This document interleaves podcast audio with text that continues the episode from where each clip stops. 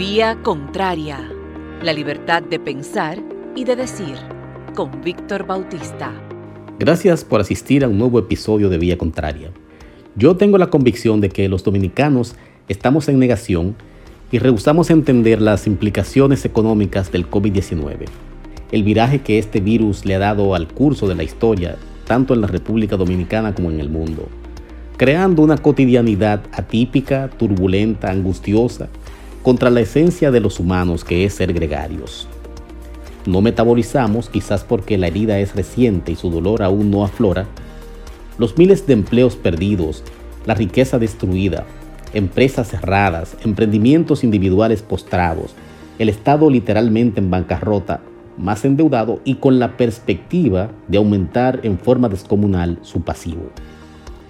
Pero la gente, que no asimila el golpe y huye de la reflexión, se centra en sostener su statu quo, los niveles de consumo anteriores a marzo, los esquemas de gastos y el mantenimiento de todos los activos, mientras incumple sus obligaciones crediticias, apostando a que una redención divina modere sus relaciones con el banco y con el fisco. El escenario se repite, con sus variables diferenciadoras en todas las clases la chercha festiva, la visita frecuente al restaurante, los mismos hábitos de compras en el supermercado, el colmado, la tienda, a la plaza y hasta las fiestas clandestinas y el viajecito innecesario, interno y externo. ¿Quién nos pondrá el pie en el freno? Hace falta convencer de que estamos combinados a la austeridad, a ser más frugales, a optimizar los recursos, renunciar a lo superfluo y centrarnos en lo esencial hasta que superemos este derribo. Desde el poder deben emanar los mensajes cargados de respaldos fácticos.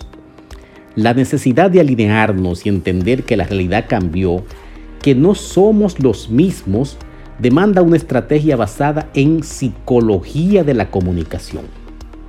El gobierno pudiera ayudar mucho en eso, pero eso debe contar con un plan profesionalmente elaborado y técnicamente ejecutado. No hay dudas que debemos tratar de dinamizar la economía y la activación del consumo constituye una salida de coyuntura.